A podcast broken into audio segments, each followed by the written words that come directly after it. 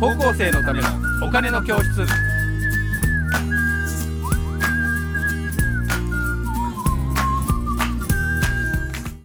でえっ、と、えー福島さんは、えーとまあ、いろんな、えー地方で転勤もされてましてですねこれなんですけど、まあ、地方にある企業とですね、まあ、東京でも、えー働かれてましたので、えー企業との、まあ、違い、まあ、中小企業も含めてですけどなんか、えーそういうのを感じられたことってどどうでしょうかという質問です。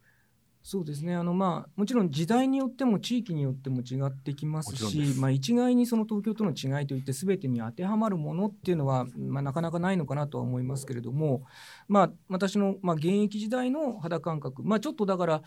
結構以前の肌感覚になるかと思いますけれども、えー最初に私東京の支店あの江東区にあるあの支店に、え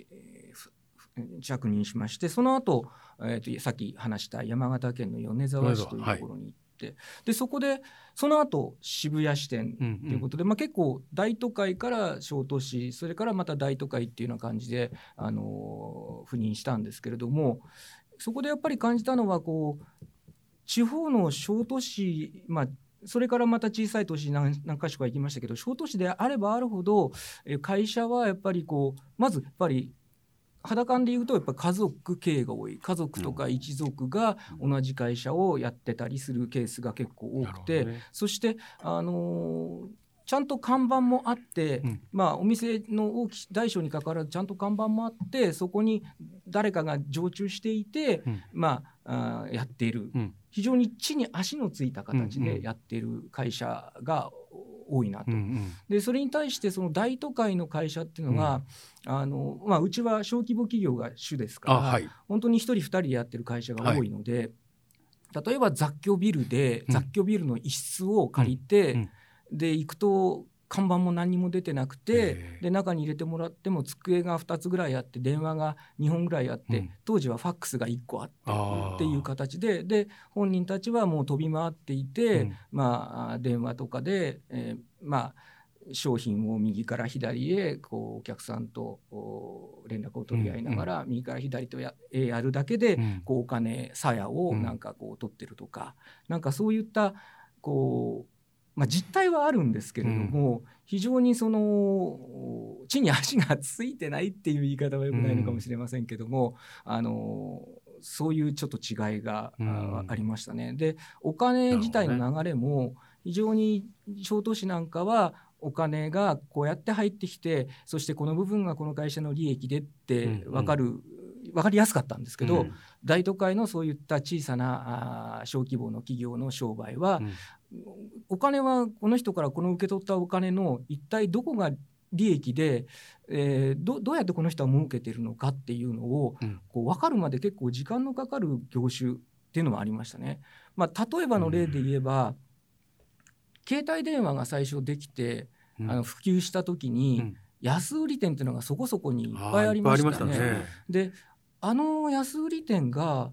まあ、例えばタダとかうん。なんかやってどうやってこの人たちはだってタダのものを売って儲かるわけないって普通は思いますよね。でどうして儲かるんだろう。ん。うでそういうのをやっぱりし教えてもらうのにすごい時間もかかったし、分かりづらかったですね。うん。あとあの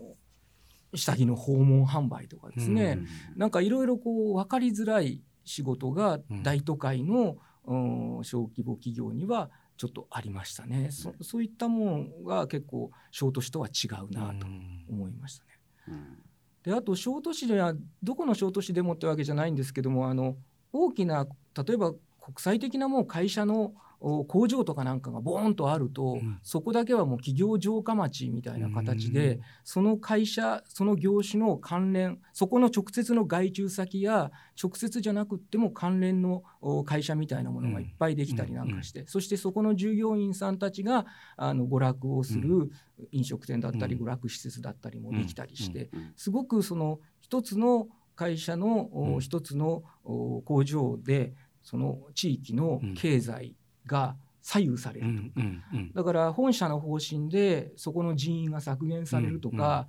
工場の一部が例えば当時は外国の方が安かったですからあの労働力が。そこに工場移転あの移転するとなると、もう一気にそこの経済が、うん。あ大変なことになってしまうと。いうようなことがやっぱりありましたなるほどね。まあその2つぐらいがちょっとと大都市と、うん。まあちょっと地方の小都市と違うところがあるかなと思いましたね。うん。小田さん今の話聞いてどどどうですか？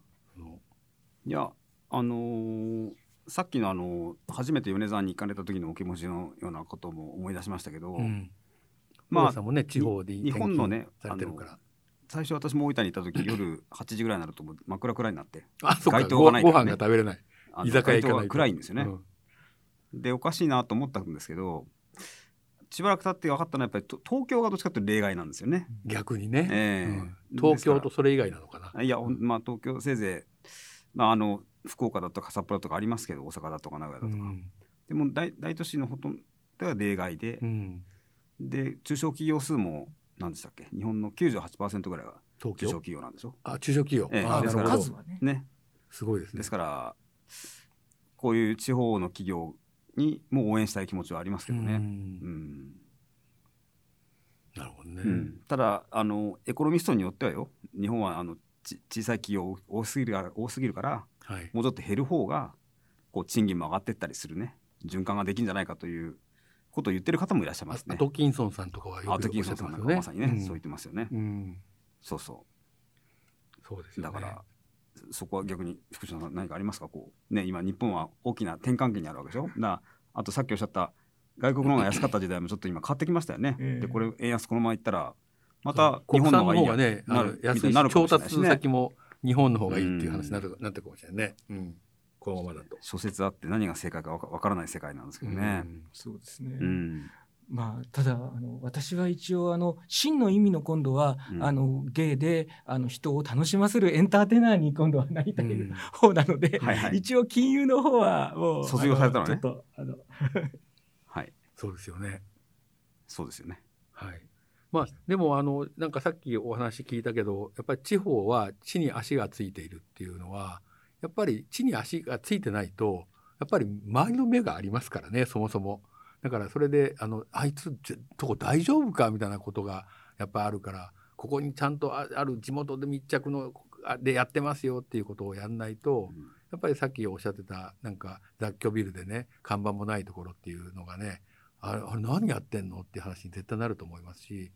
ただその時にまたさっきの携帯電話とか下着の、えー訪問販売とか、えーが、まあ、どういうビジネスモデル、まあ、それはいろんなことをなんか考えていてそれはもしかしたら、えー、とウォールストリートの人たちが金融工学を駆使して不動産のなんか新しいあのローンをですね開発してそれが、えーリーマンショックにつながっていったじゃないですか。はいはい。なんかそれと似てるんじゃないかなって逆に思うんですよ。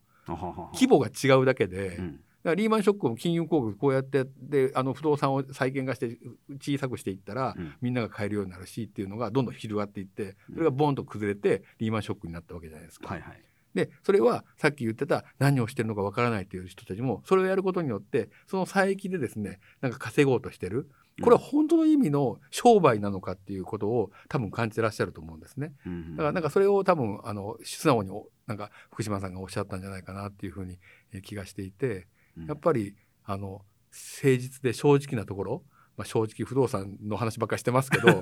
ぱりそこがやっぱりないとですね、はい。あの持続可能性がないんじゃないかなというふうに思います。だからこれからギャファーとかねギャファムのあの、えー会社たちもやっぱりいろいろ今言われてますけど、うん大きくなりすぎるからじゃあその時にどういうふうにしてあの持続可能にしてみんなを幸せにしていく多分最初に福島さんがおっしゃってた、まあ、政策金融高校もそうだしあの俳優声優のエンターテイナーもそうだけど人を幸せにしていってなんか周りの人がなんかあ良かったなっていうふうにしてあの人生を過ごせることが多分生きていくための本当幸せだと思うので、まあ、そこに、えーとまあ、スイッチをこれから、えー福島さんが、えーされているんだと思います。